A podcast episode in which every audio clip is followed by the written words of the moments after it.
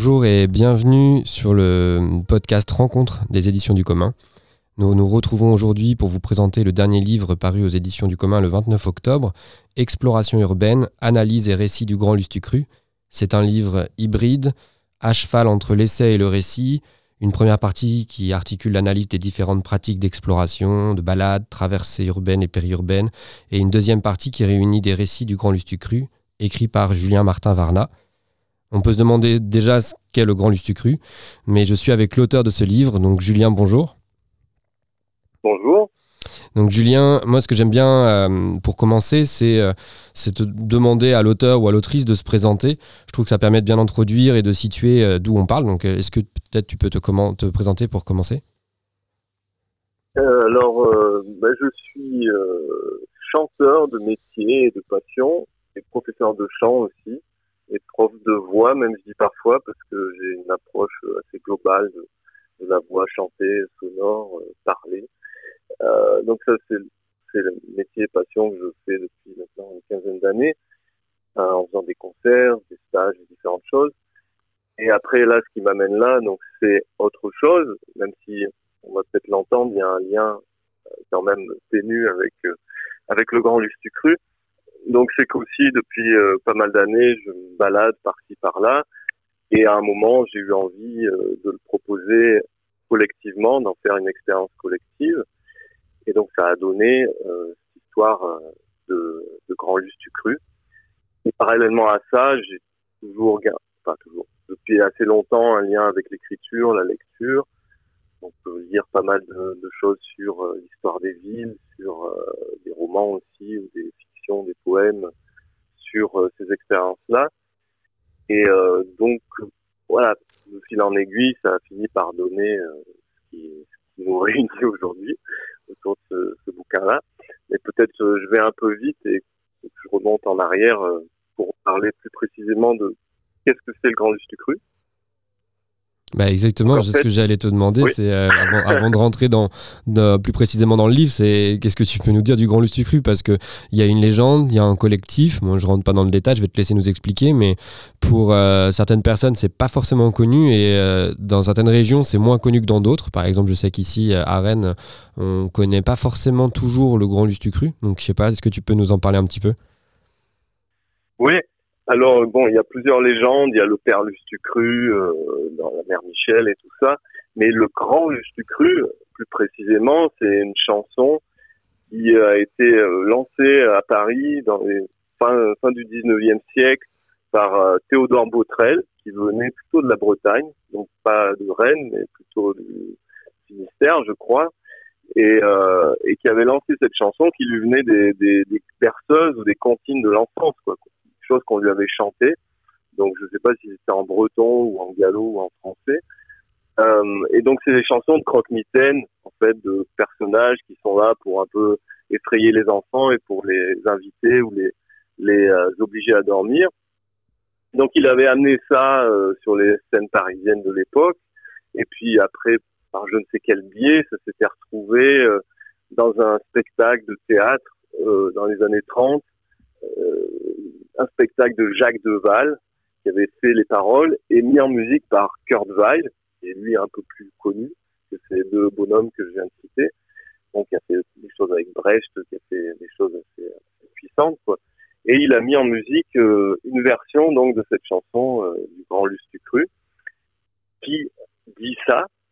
Au début, ça commence en disant qu'elle est donc dedans la plaine, ce grand bruit qui vient jusqu'à nous, on dirait un bruit de chaîne que l'on traîne sur les cailloux. C'est le grand lustucru qui passe, c'est le grand lustucru qui mangera tous les petits gars qui ne dorment pas. Donc voilà, on est en plein dans le grand lustucru, cette sorte de figure euh, qui, euh, qui, si les petits gars ne dorment pas, il va venir les dévorer chez eux. Mais moi, ce qui m'a touché depuis que je connais cette chanson, en fait, c'est euh, les premières paroles, quand ça dit quel est donc dedans la plaine ce grand bruit qui vient jusqu'à nous. Je trouvais qu'il y avait là une évocation d'une rumeur lointaine qui s'approche. On sait pas trop de quoi c'est fait. C'est un grand bruit, donc c'est assez massif, c'est assez intense. mais en même temps, voilà, c'est pas plus défini que ça. Et, euh, j'ai fait le lien tout de suite avec euh, l'expérience très basique, d'entendre la rumeur d'une agglomération, d'entendre parfois aussi des grands bruits euh, de foule ou euh, de mouvements dans une ville ou des sons un peu mal identifiés. Je sais pas, des fois on entend des éclats de voix au loin, des cris ou des détonations. C'est pas toujours d'où ça vient. Parfois ça peut être un peu inquiétant, parfois ça peut être euh, attirant, intriguant. Et donc je trouvais que au-delà ou en deçà de la figure du, croque-mitaine comme personnage plus ou moins identifié, qui aura un, rôle un peu euh, finalement un peu oppressant, un peu même dominateur, euh, voire pire. Euh, je trouvais qu'il y avait une évocation poétique euh, très forte de qu'est-ce que c'est de vivre euh, dans une agglomération avec cet entremêlement de, de, sons et aussi de formes visuelles, de, de choses, d'événements qui se passent, qui sont parfois difficiles à, saisir. Donc ça, c'était une première chose.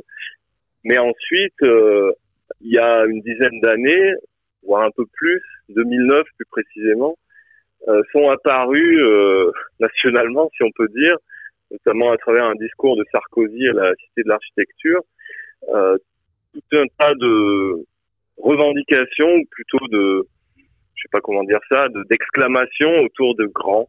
Donc ça a commencé avec le Grand Paris, qui a été présenté à ce moment-là par Sarkozy en 2009. Et ensuite, déjà peut-être avant pour certaines agglomérations, mais ensuite ou en même temps que ça, euh, plein d'autres euh, villes euh, grandes ou moyennes qui sont mis à proclamer qu'elles aussi avaient un grand quelque chose, un grand Lyon, un grand Nantes, un grand Rennes peut-être, je sais pas, et, et donc aussi un grand Clermont puisque je vis à Clermont-Ferrand, je l'ai pas dit.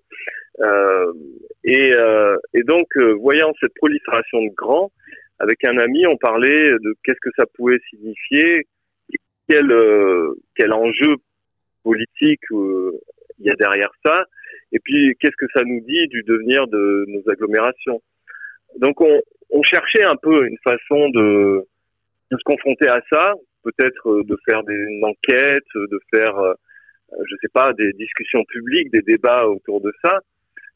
Et en même temps, on sentait euh, que qu'on n'avait pas envie d'en rester là, d'être juste face à une sorte de, de rhétorique politique un peu lourde, peut-être aussi une mode bureaucratique du moment, quoi, de proclamer ça y est, on est grand, comme s'il y avait une vertu dans ça. Et on avait envie de d'aller voir en fait, euh, d'aller voir comment comment c'est fait ce, ce grand et c'est là que pour moi la connexion s'est vraiment faite avec cet imaginaire plus poétique, euh, ce qui veut pas dire euh, bucolique ou enchanteur. Hein. C'est un imaginaire lourd aussi, le grand Lucie Cru, euh, le croque-mitaine et tout ça. Mais donc de connecter euh, ces réflexions politiques à, une attirance pour pour aller voir ce qu'il en est vraiment de, de l'agglomération où on vit, à savoir donc Clermont-Ferrand, car même si moi je faisais des balades depuis des années, tout seul ou avec euh, des amis, euh, je sentais qu'il y avait plein d'endroits où j'étais pas allé. Et surtout, c'était la façon d'y aller qui, qui était euh, pas forcément si intense ou profonde qu'elle pourrait être. Notamment en le faisant vraiment en groupe, c'est-à-dire pas seulement en duo ou en petit trio d'amis, mais vraiment en groupe avec des, des fois des personnes qu'on connaît pas forcément ou on n'a pas d'affinité directe, qui sont pas amis directement, mais qui peuvent, du coup, par ce fait-là, apporter aussi euh, un élan, une énergie, une vision euh, qui, qui, sera un peu différente de, de la mienne. Et donc, c'est par ce, ces connexions un peu étranges euh, qui sont faites, que je raconte un petit peu dans, dans le bouquin, que ce désir de se confronter politiquement à, au, au, projet de grand ceci, grand cela, s'est mêlé avec un désir d'exploration euh, euh, sensible, profonde et poétique, mais encore une fois, pas que dans un sens bucolique, euh, de des lieux où on vit, des lieux où on va jamais, ou alors on y passe euh, rarement, on y passe en vitesse, on les survole en voiture depuis l'autoroute ou en train ou, ou en tram ou je ne sais quoi. Et, euh, et donc de voilà d'essayer de combiner un peu ces, ces, intentions ou ces désirs-là. Et quand tu disais euh, euh, avoir des balades un peu plus intenses, dedans, donc tu, tu, y mets les mots de poésie, de, euh, de profondeur, mais est-ce qu'il y a aussi un enjeu euh, bah, que tu as évoqué, qui est quand même un peu politique, en tout cas de, de, de, revoir un peu différemment justement euh, peut-être ces, découpages qui sont créés par ces grandes agglomérations, ces grands Lyon, Clermont, etc. Enfin, quel, est le, quel est le rapport selon toi? Est-ce que c'est -ce c'est des choses que qui, se, qui se manifestent en tout cas concrètement et que du coup, avec des balades de ce type-là, vous, vous essayez de déconstruire euh, Alors déconstruire pas forcément, parce que en un sens, euh, le bluff politique, je dirais, autour du Grand Clermont, bon, très vite pour nous, il était assez dégonflé, quoi. On y voyait une opération un peu marketing de, de rendre, euh, je sais pas, cette agglomération plus attractive, de, de faire venir des projets un peu culturels, un peu écologiques mais euh, finalement comme un, une sorte de un peu un côté un peu décoratif du euh, business as usual quoi des affaires qui continuent euh, c'est-à-dire euh, des zones commerciales qui continuent de s'étendre des parcs logistiques qui s'installent en plus et puis des entreprises qui historiquement sont là depuis longtemps voire très longtemps comme Michelin qui continuent voilà de d'avoir leur emprise pas simplement euh, politique, mais une emprise territoriale aussi sur, sur les lieux où on vit. Euh, par exemple, exemple basique, le tram à Clermont, il est vraiment pas terrible. Il est sur un, rail conduit sur une roue. Et l'argument pour le vendre euh, comme telle roue pneumatique, ça a été dès le départ, pas, pas dit explicitement, mais c'était il y a Michelin, donc il faut que ce soit un tramway sur pneus, qui est complètement argument dérisoire au point de vue de, de, la commodité technique de la chose. Mais bon, c'est juste voilà pour les personnes qui connaissent pas la de Clermont pour donner une indication de ça. Donc, si tu veux, le, le côté euh, comment dire confrontation politique, il était pour nous, euh, c'était pas révéler une sorte de secret de de ce qui est en train de se passer. Ah, attention, le Grand Clermont, euh, ils vont faire des projets vraiment euh, qui vont, euh, comment dire, soumettre encore plus euh, les personnes à, euh, je sais pas, une division inégale des territoires, à cette espèce de mélange de, de zonage qui est hyper, comment dire, hyper marqué, quoi, qui divise vraiment les, quartiers, les, les espaces, les communes aussi entre elles. Euh, c'était pas révélé ça, mais par contre, c'était aller y voir de plus près et peut-être que ça renvoie pas pour nous juste à une sorte de grand discours critique d'opposition euh, frontale avec euh, avec ce que devient la ville et puis ce que deviendra ensuite la chose appelée métropole. Mais c'était vraiment aller s'y confronter plus sensiblement et aussi dépasser ce sentiment que il y a ces lieux, on sait déjà ce qui s'y passe en fait, parce que on sait déjà que c'est soumis à des logiques euh, économiques, euh, euh, politiques vraiment dominantes qui sont sont super fortes. Et donc du coup, on sait en gros ce qui s'y passe. Quoi. Voilà, il y a cette commune là, elle est isolée à l'est dans la plaine céréalière, elle est entourée de plein d'usines, de stations d'épuration. C'est la commune la plus pauvre de la ville en revenus par habitant. Donc voilà, c'est une sorte d'exemple flagrant d'inégalité territoriale, sociale marquée. Mais ça n'empêche pas, euh, comment dire, de, trouver des façons d'y aller voir là-bas et peut-être de pas seulement rester au constat global sur euh, ce qu'il en est de euh, des inégalités territoriales, sociales dans l'agglomération de Clermont. C'est un point que je voulais justement euh, aborder hein, avec toi peut-être un peu plus tard, mais justement cette question, quand je parlais moi de déconstruction, c'était justement d'aller vers et de, de, de, briser un peu ces, voilà, ces, ces, frontières, ces limites et de traverser un peu tout ça. Quoi. Mais ton livre, du coup, comme j'expliquais, a, une forme hybride euh, qui nous a beaucoup plu, euh, et puisqu'il y a cette partie essai-analyse et une partie récit-poésie. Donc dans la première partie, toi, tu t'attaches vraiment à décrire à analyser, à mettre en critique aussi les différentes pratiques d'exploration urbaine.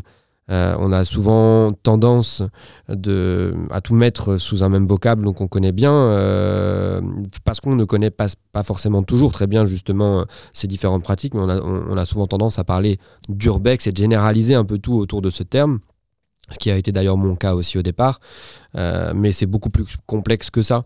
Euh, et donc dans cette première partie, tu viens justement euh, un peu décortiquer tous ces mouvements, tu, tu, vogues un peu de ville en ville, là, New York, Londres, Marseille, Rome, etc. Et, et, je, trouve ça intéressant parce que après avoir posé les bases et cette, cette analyse-là, euh, tu, tu, tu, évoques du coup la pratique, donc là dont tu viens de parler, la pratique que vous avez voulu vous développer au Grand Lustucru à Clermont-Ferrand. Et ensuite vient cette deuxième partie euh, poétique et qui est le résultat de toi, ta propre sensibilité par rapport à ces balades, mais qui est euh, voilà le récit de, de, de, certaines de ces balades. Et, et donc ce livre se lit vraiment, euh, peut se lire tout à fait en aller-retour euh, d'une partie à l'autre ou alors euh, du début jusqu'à la fin. Et peu importe, il y, a vraiment une cohérence qui, se, qui se trame comme on, comme on le souhaite. Mais en tout cas, est-ce que tu peux peut-être préciser déjà dans un premier temps ces différentes pratiques? Parce que je pense qu'il y a plein de personnes, et moi j'étais le premier, qui déjà ne connaissent que l'urbex, voire même ne connaissent pas forcément l'urbex. Et donc peut-être déjà préciser un peu tout ça et même pourquoi pas lister toutes ces pratiques et expliquer un peu aussi euh, quelles sont les, les, divergences ou les, les, points critiques que toi tu as pu relever euh, par rapport à elles Grosse question là. Hein. Euh, bon, mais je vais, je vais commencer, oui, peut-être par le, le, petit malentendu, je autour de l'urbex. bon, je commence en plus vraiment par là après euh, l'introduction Grand Lustucru euh, au tout début du livre. Euh, en fait, Urbex, c'est la contraction de Urban Exploration, donc de l'exploration urbaine. Au singulier, je dis bien au singulier parce que le livre, donc lui, s'appelle Explorations urbaines, qui est un titre qu'on a un peu choisi ensemble hein, avec toi, Sylvain, qui est un titre un peu de compromis pour voilà voir une idée de globale de quoi ça parle, mais sans pour autant euh, penser que ça parle que d'un type d'exploration urbaine, à savoir par exemple l'urbex. Donc parce que cette expression d'urbex, urban exploration, elle a été lancée par un gars qui s'appelle Ninja Licious, qu'on peut traduire par ninja délicieux. J'aime beaucoup ce, son alias. Donc un type qui, euh, qui est habité à Toronto, qui a vécu à Toronto et qui a pratiqué l'essentiel de, ses explorations euh, son urbex euh, là-bas. Jeff Chapman, son, nom véritable, et qui a laissé un livre juste euh, après sa mort. Il est mort jeune, mais pas par accident d'urbex, mais par maladie grave. Il a, laissé un, bouquin qui est, qui est, vachement bien, qui s'appelle Access All Areas, donc accéder à, à, tous les espaces au-delà des limites autorisées, off-limit areas. Et, euh, et, donc lui, en fait, il, il, fait vraiment une essaye une sorte de classement euh, que je précise pas plus que ça dans le livre parce que ça deviendrait vraiment de euh, voilà presque il faudrait il faudrait plusieurs chapitres sur parler de ce bouquin. Mais il classe entre urban adventure, urban exploration et ce qu'il appelle infiltration. C'est sorte trois grandes classes de, de types de pratiques. Et je trouve que bon là, il réunit euh, beaucoup de choses euh, ensemble. Mais ce qui est intéressant, c'est qu'il différencie par exemple l'urban adventure, donc l'aventure urbaine, qu'il considère comme une façon de d'utiliser des pratiques qui viennent plutôt euh, de, du sport, de, de, choses qui sont plutôt dans la nature, escalade, je sais pas, course, donc comme ceux qui par exemple escaladent les gratte-ciel ou les trucs comme ça. Il a considéré que c'est plus de l'urban adventure et euh, par contre, l'urban exploration, elle, elle va s'attacher à tout un tas de types de lieux différents, donc pas du tout uniquement les lieux désaffectés, les lieux abandonnés, mais ça peut être aussi bien les chantiers en construction, euh, les systèmes d'évacuation des eaux, donc tous les tunnels euh, souterrains qui traversent une ville, euh, ça peut être les salles des machines euh, qui vont être, tu vas trouver dans, dans des bâtiments, des hôtels où ils, où ils s'infiltrent, ils entrent comme ça dans des soirées d'entreprise où il raconte ça assez bien.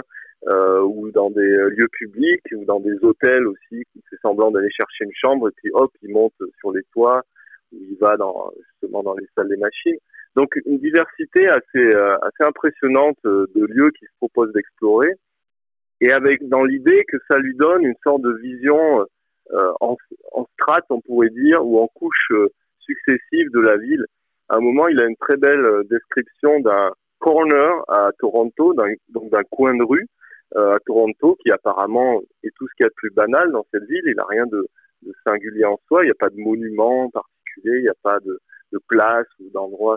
Mais il dit, euh, ça a l'air de rien comme ça, mais moi, quand je le regarde, en fait, je vois euh, le corner, le street level, donc le niveau de la rue, où lui, il considère, et ça, c'est un premier point de friction peut-être avec euh, avec ce type d'urbex, il considère qu'il ne se passe rien, il n'y a rien de vraiment intéressant, c'est le le quotidien, c'est les flux euh, de circulation des gens, des, des voitures, des véhicules, des marchandises.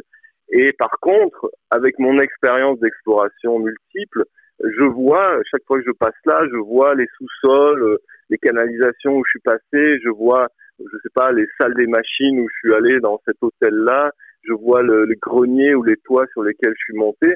Donc il a une sorte de vision comme ça, euh, euh un peu kaléidoscopique et euh, diffracté de, des lieux où il vit. Donc ça lui donne une sorte de sentiment d'intensité, quoi, de, de, relation à des lieux qui par ailleurs, euh, pour lui en tout cas, euh, resteraient juste, juste banal.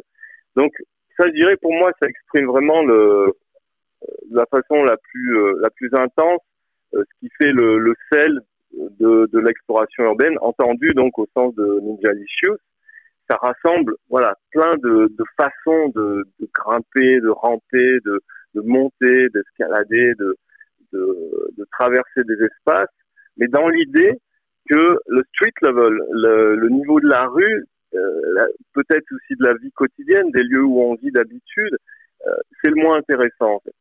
Et euh, donc c'est un sentiment que je peux comprendre tout à fait et que j'essaie d'interpréter de la façon la plus, pas la plus sensible, de, suivre jusqu'où ça va, et qui pour moi se traduit dans la tendance dominante actuelle de l'urbex à réduire l'intérêt de ces explorations au lieu des affecter, c'est-à-dire d'aller chercher dans le plus euh, comment dire le plus isolé parfois, le plus à l'écart du reste, c'est-à-dire à, l'écart des circulations, des flux quotidiens dans lesquels on vit, d'aller chercher voilà le maximum de, de surprises, de, mystères, de, secrets, dans, plutôt dans ces lieux-là et parfois du coup d'en tirer ces, ces énormes bouquins qu'on qu'on voit en librairie où on va avoir plein de photos de, de grandes salles euh, avec des ruines, avec euh, tout ce qu'on voudra. Donc quelque chose d'assez pittoresque, mais qui euh, qui pour moi par moment confine vraiment dans certains cas une sorte de ce que les, anglo-saxons appellent ruin porn, c'est-à-dire une sorte de pornographie des ruines, de, de complaisance à, à contempler ça en, les, en soustrayant ça complètement non seulement d'un rapport aux espaces de la vie quotidienne, mais aussi d'un rapport aux histoires euh, sociales, politiques, environnementales aussi qui euh, qui vont avec euh, avec ces ruines là ou ce qui est vu comme ruine par par ces urbexeurs mais qui parfois sont sont habités ou alors traversés ou utilisés par par d'autres groupes sociaux, par d'autres personnes. Donc voilà, je tracerai ça en gros pour pour essayer de parler le plus justement possible de l'exploration urbaine dans tout ce qu'elle peut convoquer parce que pour moi ça permet de faire ensuite le contre-pied de prendre le contre-pied et de parler d'une autre pratique que j'évoque ensuite qui est celle de la dérive. Et donc qui elle s'enracine plus dans les pratiques un peu avant-garde euh, poétiques littéraires et politiques aussi ensuite des euh, de ceux qui qui sont appelés les lettristes et ensuite sont devenus des situationnistes, donc dans le Paris des années 50 au départ, et donc qui, qui voulaient aussi les, les, successeurs et en même temps ceux qui dépassaient, qui allaient plus loin que les dadaïstes, que les surréalistes, que, je ne sais combien de listes, et, euh, et donc qui ont lancé la dérive comme euh, une façon de faire en, quelque sorte mieux ou, ou plus euh, plus mouvementé que ce que faisaient les surréalistes quand ils déambulaient dans, dans le vieux Paris. Donc en se proposant ce mot de dérive que je trouve, que je continue de trouver très beau, parce que je trouve qu'il condense plein, plein d'imaginaires en même temps. il y a l'imaginaire bien sûr maritime, quoi, l'idée qu'on se laisse aller au courant et euh, au, flux, au mouvement qu'on sent passer à travers les rues. Euh, ça, évoque aussi euh, la, théorie de la dérive des continents. Euh, donc cette idée que que la Terre c'est pas une sorte de, de choses statiques pour l'éternité, mais l'idée qu'il y a des plaques euh, qui sont qui sont en déplacement. Alors certes, à l'échelle géologique très très lente et qu'on peut pas ressentir sauf dans les tremblements de terre, mais euh, il y a une façon de prendre ça métaphoriquement comme euh, comme l'expression par exemple de plaques tournantes qu'ils utilisent pour évoquer des lieux où ils ont la sensation qu'il y a il y a plein de choses qui qui affluent, qui se condensent euh, dans la ville. Et donc, ils vont essayer, à travers leurs dérives, de délimiter ou de ressentir de façon plus précise, donc ce qu'ils appellent aussi les, ambiances. Euh, il n'y a pas besoin de, faire une définition, euh, définition scientifique de ça. Quand on dit ambiance, on, imagine à peu près de, quoi on parle. Mais eux vont essayer, voilà, de les délimiter plus précisément, de les ressentir plus intensément, en passant à travers ces ambiances par des dérives à travers la ville. Et c'est là qu'on est par contre complètement au, street level, donc comme disait Jalicius, euh, au niveau de la rue. On reste pour l'essentiel au niveau de la rue parce qu'on considère que c'est là qui peut euh, peut se passer des choses. Alors des choses, des, des rencontres, oui, et aussi donc des, euh, des façons de, de vivre plus intensément les lieux où par euh, hasard ou par nécessité on est appelé euh, à vivre. Alors euh, c'est là que là aussi on rejoint peut-être un dernier sens euh, métaphorique de la dérive, c'est dans l'expression un peu moraliste de euh, des gens qui vivent à la dérive ou des, individus qui sont à la dérive socialement, moralement.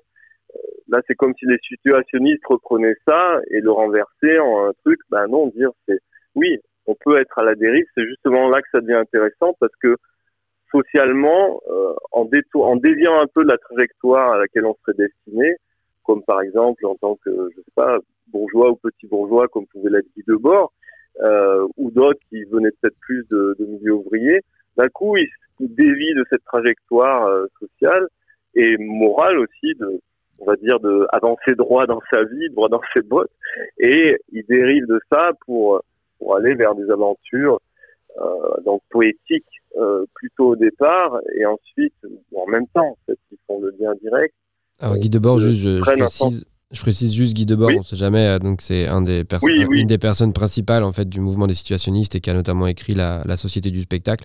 Et voilà, tu le citais, mais c'est quand même un personnage important chez les situationnistes, quoi. Oui, oui, oui, et que je cite dans le livre comme euh, il a écrit la théorie de la dérive, même si c'est pas lui qui a, qui a lancé le, le mot, le concept, c'est un de ses camarades qui s'appelait Gilles Yvain, donc après de haut bord, dans, un peu dans sa posture de théoricien officiel, un peu qu'il avait quoi, il en a fait une théorie. Bon, on peut on peut discuter de, ouais, de cette façon de, de vouloir à tout prix faire une théorie conceptuelle à un moment dont je, je pas que je me moque, mais je, je trouve qu'il y a un petit un côté un peu bluff scientifique ou bluff euh, philosophique dans dans ça. Mais l'essentiel pour moi, c'est voilà, c'est la richesse du de sens du mot et, et de ce que ça invite en fait à faire et à, à changer le, le focus qu'on peut avoir justement sur sur les trajets possibles dans une ville, sur les, les déplacements possibles. Et en prenant déplacement, encore une fois, pas seulement dans le sens d'aller d'un point A à un point B dans la ville pour, euh, je sais pas, aller voir telle ambiance ou atmosphère particulière dans tel endroit, mais c'est aussi au sens des trajectoires géographiques et sociales des, des individus et des groupes. C'est-à-dire comment par là aussi ils échappent peut-être un petit peu à, à un destin euh, social marqué, ou alors peut-être ils arrivent à, à s'en détourner pour, euh, euh, je sais pas, aller vers d'autres d'autres façons de, de, se relier socialement, de faire un groupe ou de faire faire communauté peut-être aussi, je sais pas. Euh, donc voilà, là pour moi on a un peu les, les, les deux les deux pendants principaux. C'est un peu les deux après, bases. Tu considères que c'est les deux, ce sont vraiment les deux bases euh, un peu ou qui, qui ont qui influencent bah, après les autres pratiques ou, ou, pas du tout? Non, je ne dirais pas en ce sens-là, mais mais après je pense que j'aurais pas le temps d'énumérer euh, toutes les pratiques dont je parle. Euh, mais c'est c'est les à mon avis, pour moi, c'est le point de départ pour pour comprendre après ce que, ce que j'essaie de détailler dans la suite, c'est-à-dire des pratiques d'un coup qui vont qui vont chercher plutôt euh, le maximum de différence par rapport à un ancrage dans dans les lieux de la vie quotidienne ou dans une confrontation aussi à ces lieux de la vie quotidienne, et puis des pratiques au contraire qui vont plutôt chercher à s'immerger alors certes pas en restant euh, au niveau le plus plat, on pourrait dire, des habitudes quotidiennes. Il y a forcément un pas de côté qui est pris, il y a forcément un, mouvement qui est dévié, qui dérive euh, différemment de, euh, des habitudes quotidiennes. Ça, c'est, on pourrait dire, le point commun qu'il y a entre urbex et dérive, et exploration urbaine au sens de Minalicius et, et dérive au sens de, de. Mais en tout cas, ça, donne un, peu un éclairage sur sur euh, une différence assez importante. Et après, il y a, euh, je dirais, sur les implications euh, éventuellement politiques au sens large de, ça, où on va trouver dans l'urbex des tendances qui vont vraiment aller vers une sorte d'apolitisme ou de, de façon en fait de se retrancher complètement de, de ce que ça peut signifier, de, de, de vouloir explorer ainsi la ville ou de vouloir comme je le dis aussi, s'introduire autrement euh, dans une ville ou dans une agglomération et, euh, et, euh, et, une façon au contraire d'en faire un enjeu euh, de lutte politique euh, directe ou de confrontation politique à, à ce que devient une ville, à ce que devient une agglomération.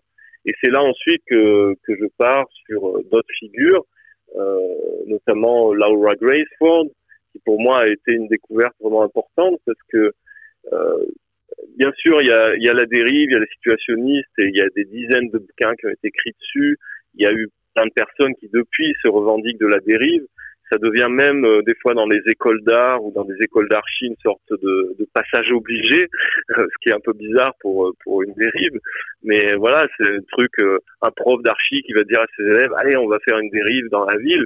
Et puis bon, en fait, on se rend compte que c'est juste une petite balade. Ils vont voir trois quatre lieux, ils notent trois quatre trucs et puis basta.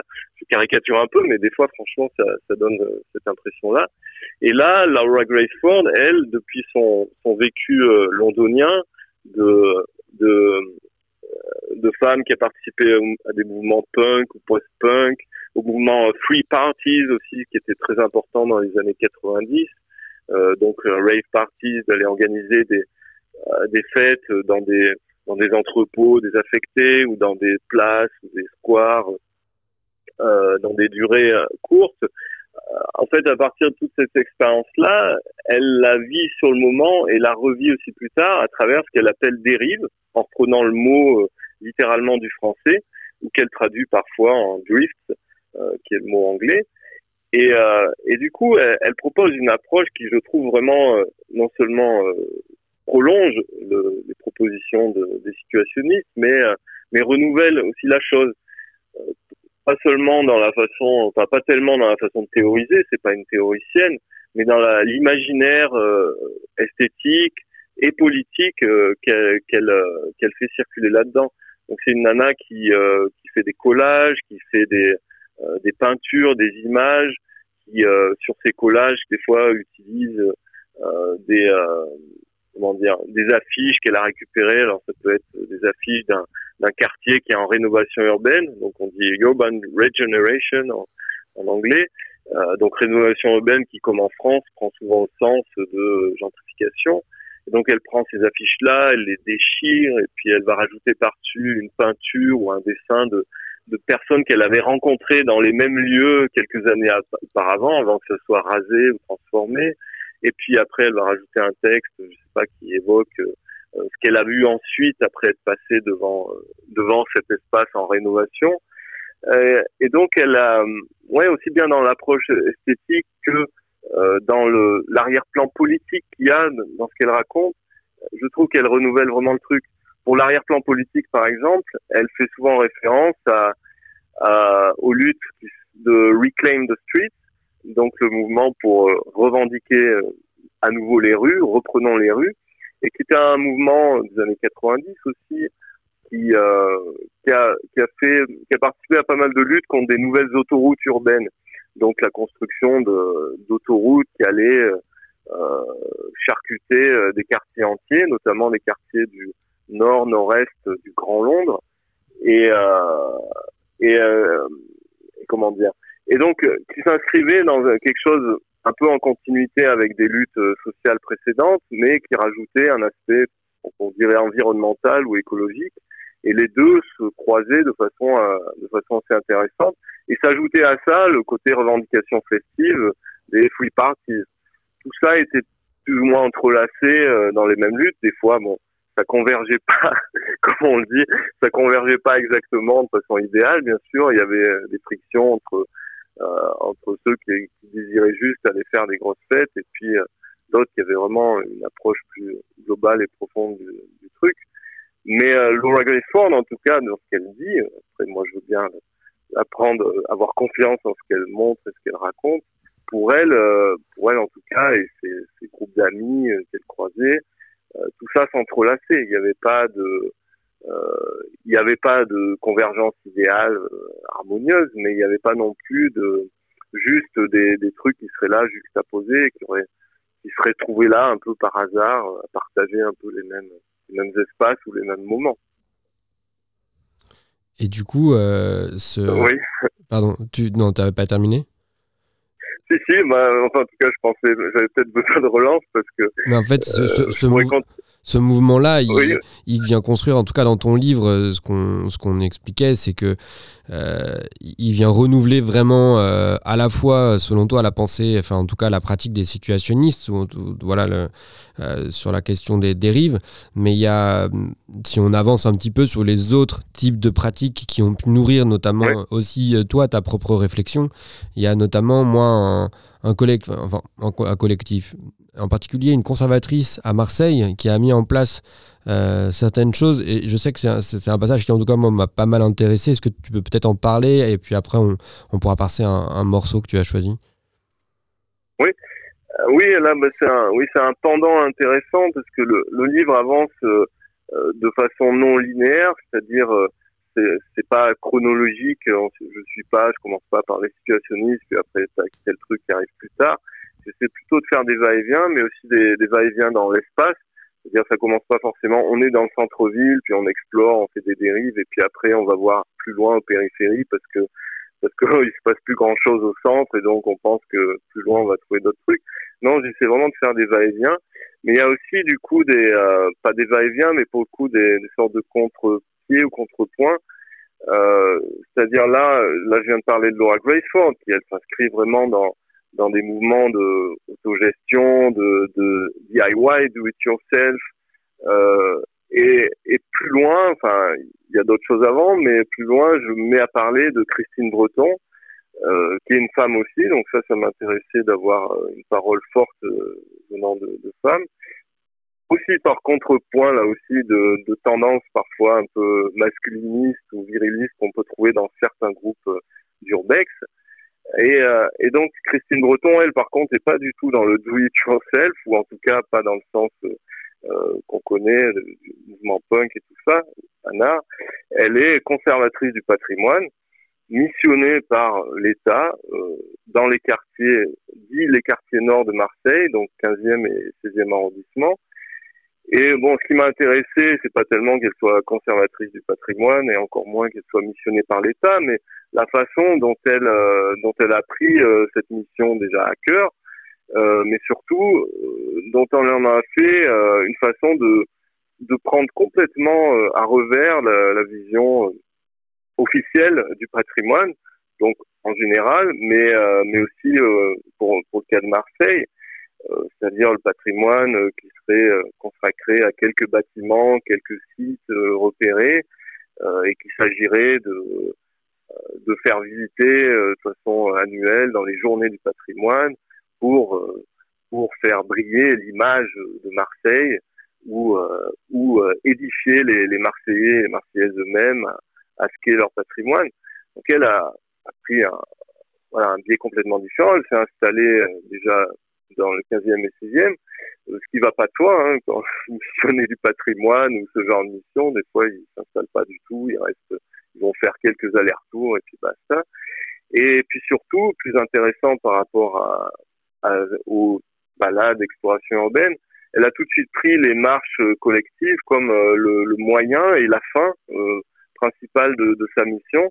Le moyen au sens comme moyen de bah, d'abord pour elle de vraiment connaître là où elle vivait et comment les gens vivaient, et puis surtout de rencontrer par là des personnes qui vont l'inviter à aller se balader dans tel lieu ou aller voir tel autre.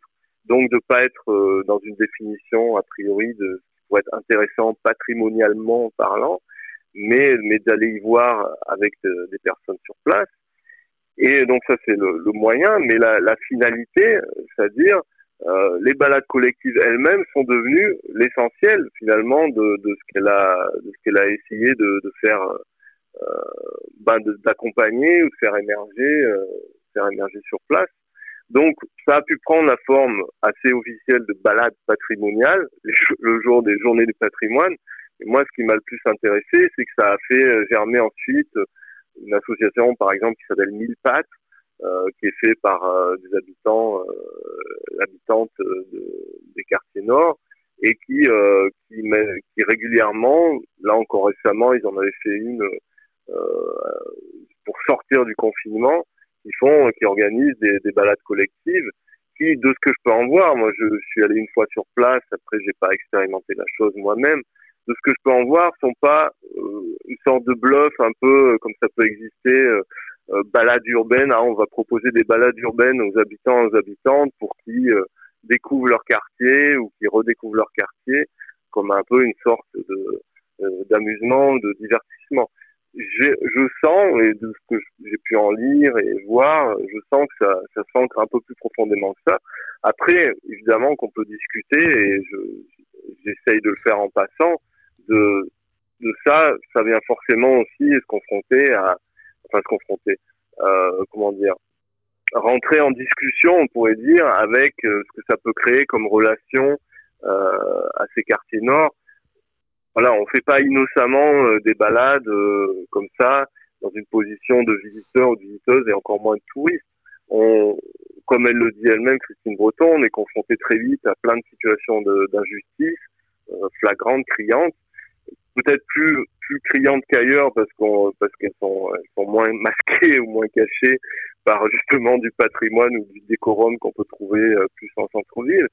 Euh, mais voilà, elles sont là et du coup on peut pas faire comme si elles n'existaient pas et, et passer là-dessus en se baladant et puis en allant voir euh, une grotte, une vieille grotte préhistorique ou euh, une ancienne usine désaffectée qui serait justement le patrimoine à regarder et à contempler.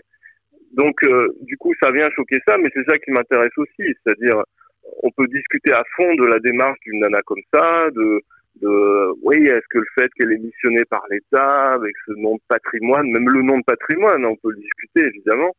Euh, mais, mais ce qui m'intéresse, c'est que du coup, voilà, ça, ça donne, ça donne là, ça ouvre vraiment un espace conflictuel que je trouve intéressant euh, autour de, des balades, autour de balades collectives, autour d'une certaine façon de se mettre en relation avec des lieux, avec euh, des lieux de vie. Euh, je trouve qu'elle que c'est quelqu'un qui, qui, ouvre ça et elle le, le fait pas toute seule, même si bien sûr euh, moi je, je connais essentiellement sa démarche par ses écrits qu'elle a fait aussi en collaboration avec quelques autres personnes que je trouve intéressant aussi dans la démarche avec des éditions qui s'appellent éditions communes c'est un, un, écho, un écho amusant et intéressant avec avec vous, avec vous. Euh, voilà. Donc euh, donc tout ça pour dire, oui, j'essaie aussi de de parler de de personnes qui, qui s'inscrivent dans ces démarches-là, que je prolonge ensuite en parlant de ce qui s'est passé à Marseille, à quoi euh, Christine Breton a aussi participé, là, c'est-à-dire la constitution de sentiers métropolitains. Et là, bon, ça ouvre aussi des grosses discussions sur la relation à, au GR 2013 à Marseille, euh, capitale de la culture. Euh, discussion et polémique euh, que je trouve importante, que j'essaie aussi de, de marquer au passage, mais qui, à mon avis, ne doit pas, doit pas empêcher de, de parler de, ouais, de, de ce qu'il y a, ce qu'il y a avec ce, ce, désir de se balader ou de d'explorer des agglomérations autrement que c'est ce que j'ai, enfin, c'est ce que j'ai trouvé bien, c'est-à-dire dans, dans, dans, ton livre, c'est dans, dans cette analyse critique, c'est que il y a, euh, enfin, tu pointes les choses qui peuvent potentiellement être ce que tu appelles toi des points de friction, mais sans que ce soit, euh, euh, comment dire, ni des accusations, ni des, ni comment dire, une critique acerbe de d'un fonctionnement, d'une pratique, etc. Je trouve qu'à chaque fois, c'est finalement très bien amené et on n'a pas du tout l'impression que, y a une c'est une critique qui est construite, mais qui, amène plutôt le lecteur à venir considérer très progressivement quelle est votre pratique, en fait, vous, au Grand Lutte Cru. Enfin, moi, c'est un peu comme ça que je l'ai pris et j'ai trouvé que justement, c'était assez pertinent. Avant de revenir peut-être euh, au Grand Lutte Cru, on va passer un morceau que, que tu as choisi de Diabologum. Et, et donc, on le passe maintenant. Quand j'ai ouvert les yeux, le monde avait changé. Au milieu du mois d'août, je crois qu'il a neigé. Il n'y avait plus personne aux terrasses des cafés. Et tous les magasins étaient fermés. On aurait dit la guerre, ou bien un jour férié. Sans repas de famille et sans électricité. Il n'y avait rien à faire, et rien n'a été fait.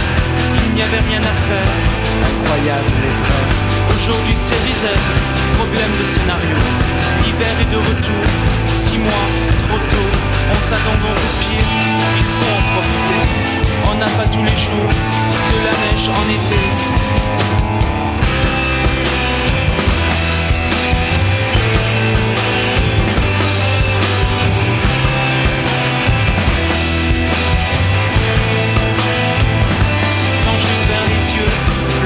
Changé. Au milieu du mois d'août, zéro degré, il y avait un grand feu dans la rue d'à côté. Apparemment les gens voulaient se réchauffer penser à autre chose. Parler un peu de tout. Parler un peu c'est bien, et ça ne gâche rien. Comme ça tous en kawaii, comme ça en plein été. Ils ont tiré les rois, il y avait deux trois chiens. Je les ai vus trinquer, les gens de mon quartier. Quelqu'un a même dit qu'il était désolé. Ils ont mangé du pain, ils ont l'air d'être à bout. Et si ça continue, ils vont devenir fous. On s'attend donc au pire, il faut en profiter. On n'a pas tous les jours de la neige en été. On n'a pas tous les jours de la neige en été.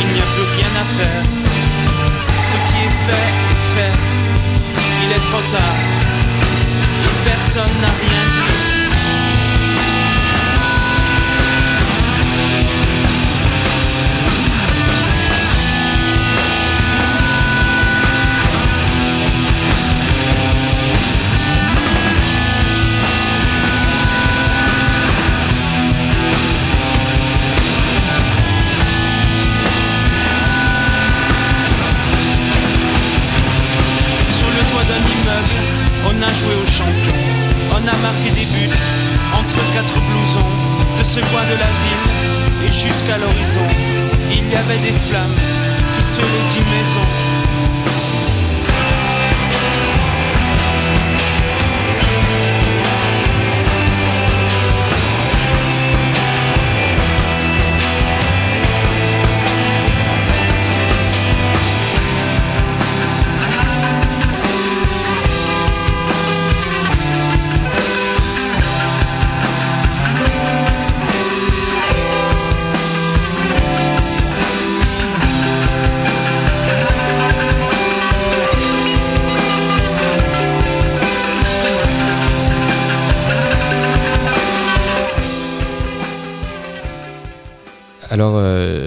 Julien, du coup, euh, on revient sur le Grand Lustucru. Après avoir euh, présenté un peu les différentes pratiques, moi, ce que j'aurais bien aimé savoir, c'est comment, vous vous situez ou comment toi, tu situes justement votre, manière de, vous balader par rapport à, à ces différentes pratiques-là. Où est-ce que vous vous situez par rapport à ça? Ben, par rapport à ce que j'ai dit sur le, le, street level, le niveau de la rue, euh, clairement, nous, on est plus dans la, la continuité de, de, la dérive situationniste. C'est-à-dire l'idée que euh, c'est en, descendant en bas de chez soi, en descendant dans, dans les rues euh, autour et au-delà, euh, qu'il y a là quelque chose qui peut se passer, un peu comme dans la chanson de Diabologum, euh, il peut se passer un truc, hein, d'autres, Alors, pas forcément attendre un événement climatique, de la neige en été, mais justement euh, être un peu dans cette appréhension, dans cette euh, attitude de euh, on va voir ce qui, peut s'y passer, plutôt que dans l'attitude urbex en sens très large, qui va qui va avoir besoin d'aller chercher des lieux spécifiques ou des espaces vraiment pas forcément faciles à atteindre pour que là il y ait un sentiment d'aventure ou de de quelque chose d'autre qui, se passe. Donc pour ça, oui, on est, plus dans, dans cette relation-là au lieu. Aussi un peu euh, dans la relation que Laura Grace elle, se propose d'avoir quand elle fait le lien directement entre ces dérives, ces façons de, d'explorer, de se balader dans, Londres, et euh, la cinquantaine d'adresses qu'elle, dit avoir eues dans, dans sa vie, c'est-à-dire de, d'endroits où elle a vécu. Euh, non pas que nous on est spécialement des nomades, enfin des euh, voilà façon de changer tout le temps d'habitation, mais enfin de faire le lien avec euh, là où je vis, euh, là où j'ai mon logement, mon habitat. ça peut être un point de départ et un point d'arrivée ou un point de passage aussi pour pour une balade ou une exploration. Donc on est plus dans ça. après le l'élément un peu urbex euh, peut apparaître par moment. Euh, il y a bien sûr des lieux désaffectés ou des, des espaces comme ça qu'on peut rencontrer euh, en chemin. Mais moi, ce qui j'ai toujours trouvé intéressant, c'est, de ne pas en faire le, le, centre ou le focus principal d'une balade ou d'une, exploration du Grand Cru. C'est plus quelque chose qu'on rencontre dans le mouvement et euh, qui peut nous arrêter un moment. Je me souviens une fois, on s'arrête sur un chantier de construction et puis voilà, on l'explore, on se met à taper euh, sur les tôles et à faire une sorte de concert improvisé. Bah, ça, c'est l'expérience voilà, qui, marque euh, une balade et qui, qui donne encore plus de consistance au groupe et au mouvement dans lequel il est pris. Mais c'est c'est en même temps un moment, c'est un moment particulier, comme euh, je parlais de chantier de construction, ça peut être une cabane de vigne sur les hauteurs des quartiers Nord Clermont, quartier populaire, euh, voilà, un vieux cabanon de vigne qui est désaffecté lui aussi, dans lequel on va rentrer et puis on se met à chanter, parce que voilà, c'est comme ça, je sais plus trop pourquoi. Et ça crée euh, voilà un moment de ce que les Italiens de Stalker, du groupe Stalker appellent des actes de célébration et euh, qui vont pas célébrer forcément en soi le, le lieu où on est, mais qui en tout cas euh, marque, euh, scande euh, le mouvement d'une balade. Et qui apparaît spontanément, quoi. Ouais, ouais. moi j'aime bien ce que tu dis justement. Tu dis, à un moment, tu, dis, tu dis à un moment donné, les explorations urbaines, les balades, dérives, traversées, marches, randonnées rejouent peut-être en miniature les déplacements et métamorphoses d'autres vivants. Il y a un côté comme ça euh, que, que, que j'aime bien à la fois euh, quand tu parles de spontanéité, mais aussi de, de ces déplacements. Tu parlais justement de ces mouvements là. C'est ce qu'on ce qu'on qu'on ressent en tout cas dans à la lecture. Oui, bah oui, après c'est l'idée qu'un déplacement, c'est pas juste un déplacement euh, dans l'espace euh, et le temps de A à B, de telle heure à telle heure. C'est, euh, il peut y avoir, pas forcément il y a, mais il peut y avoir une sensation de métamorphose, de devenir autre ou de changement d'état. Euh, donc bon, qui est, qui est assez banal. Hein, en fait, le fait de marcher pendant deux trois heures déjà physiquement, on change d'état. Il y, a, quelque chose d'autre qui, qui s'installe dans la façon de percevoir, de se concentrer. Ça, c'est une base, mais c'est ceci dit important de, de, de, de le ressentir et d'en faire quelque chose, parce que c'est pas juste une dépense euh, physique d'activité physique, c'est ou un, je sais pas, un besoin juste de d'activité physique. C'est une possibilité euh, de se mettre à, à percevoir et à, et à s'introduire, j'aime bien utiliser ce mot, s'introduire autrement, y compris dans, dans les lieux où on a nos habitudes, nos Ouais, c'est venir percevoir différemment euh, aussi dans ces lieux Voilà, et, et Et- ça porté, oui, Non, Et- et- vas-y. et ça porté par par l'élan du groupe. Euh, ça aussi, je le disais au début, c'était un désir pour moi de, de faire ces balades en groupe, pas seulement en, tout seul ou en petit, en petit duo, trio d'amis, euh, parce que le, le groupe, le- l'expérience de groupe apporte euh, vraiment quelque chose de être dans un corps un peu plus un peu plus grand que, que soi-même et amène à des états ou des, des possibilités qui euh, euh, qui sont pas les mêmes simplement. C'est pas forcément dire qu'elles sont mieux ou toujours plus fortes que quand on est tout seul ou un petit, duo mais euh, elles sont autres euh, ces possibilités ça c'est une évidence notamment donc la sensation de se transformer euh, au cours d'une balade Ouais. Alors, il nous reste juste plus que deux, deux trois petites minutes. euh, Ouais. Juste, j'aurais bien aimé voir un peu comment se passent vos sorties, justement, et avoir une petite lecture euh, d'un des récits, mais ça va peut-être être un peu court. Est-ce que le, le début, euh, ça te semble jouable Le début, les deux, trois premières strophes euh, d'un des récits? Tu pourrais nous en lire un tout petit bout? Ouais Juste pour montrer peut-être un peu à quoi ressemblent ces récits, avec le rythme aussi que toi tu y poses. Ouais, alors eh ben, je, je peux faire euh, ouais, la descente de rivière, euh, le premier dont on avait parlé. Et je vais faire le début. Donc tu dis juste une ou deux minutes, Voilà, exactement. à peu près ça. Donc peut-être juste pour présenter rapidement la descente de rivière. Donc le principe c'était euh, suivre une rivière qui traverse l'agglomération et essayer de la suivre de la source à son embouchure, sachant que cette rivière est pas mal affectée, euh, aménagée, transformée, massacrée par endroits par, euh, par les aménagements euh, successifs de l'agglo. Euh, et par moments, elle a aussi euh, droit, comme par euh, enchantement ou par surprise, à, à des petits moments un peu plus, un peu plus détendus. Euh, donc voilà le début de, de ce récit qui s'appelle, c'est une première partie, il y en a quatre, descente de rivière Mais d'où sortez-vous? Il y a des rats et ça passe pas, nous dit une femme invisible derrière la haie de Tuya, sur la rive opposée. 300 mètres plus loin, la rivière disparaît dans un tunnel sous la palissade en tôle Castorama. On contourne par les cerisiers, jardin détendu au soleil. Hassan vient là depuis 30 ans cultiver une parcelle et nous dit que l'hyper s'étendra bientôt. Mesdames, messieurs, nous intervenons sur vos propriétés pour la réalisation d'études. L'immobilière Castorama. Dans un carré de prairie, deux femmes kurdes ont déroulé un tapis, suspendu un grill, nous offrent des biscuits au passage. De quoi affronter le grand parking. Les gens embarqués sur un chariot, Justin se laisse conduire en bonhomme de carnaval à la recherche de la rivière. Entre Castorama et Noroto, les berges apparaissent sur 200 mètres de pissenlit en liesse, joie qui ressurgit de l'autre côté de la Civoie avant la mise en cage dans une zone anti-crue. On va saluer un menhir solitaire, entouré de petits cailloux offrandes, dans le triangle de verdure limité par Nerval Informatique, Tertiaire Solutions.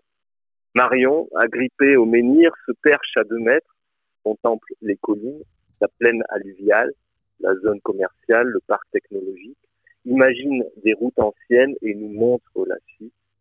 A découvert, la rivière approche le squelette d'un bâtiment, fer à béton, coffrage et plaques de tôle que l'on étreigne, percute à la volée, frappe en coups de gong et rafale pour un vieux rituel technologique. Merci pour la lecture, euh, Julien. Euh, du coup, on va devoir euh, s'arrêter là, mais ça, ça donne envie probablement d'aller plus loin dans le récit.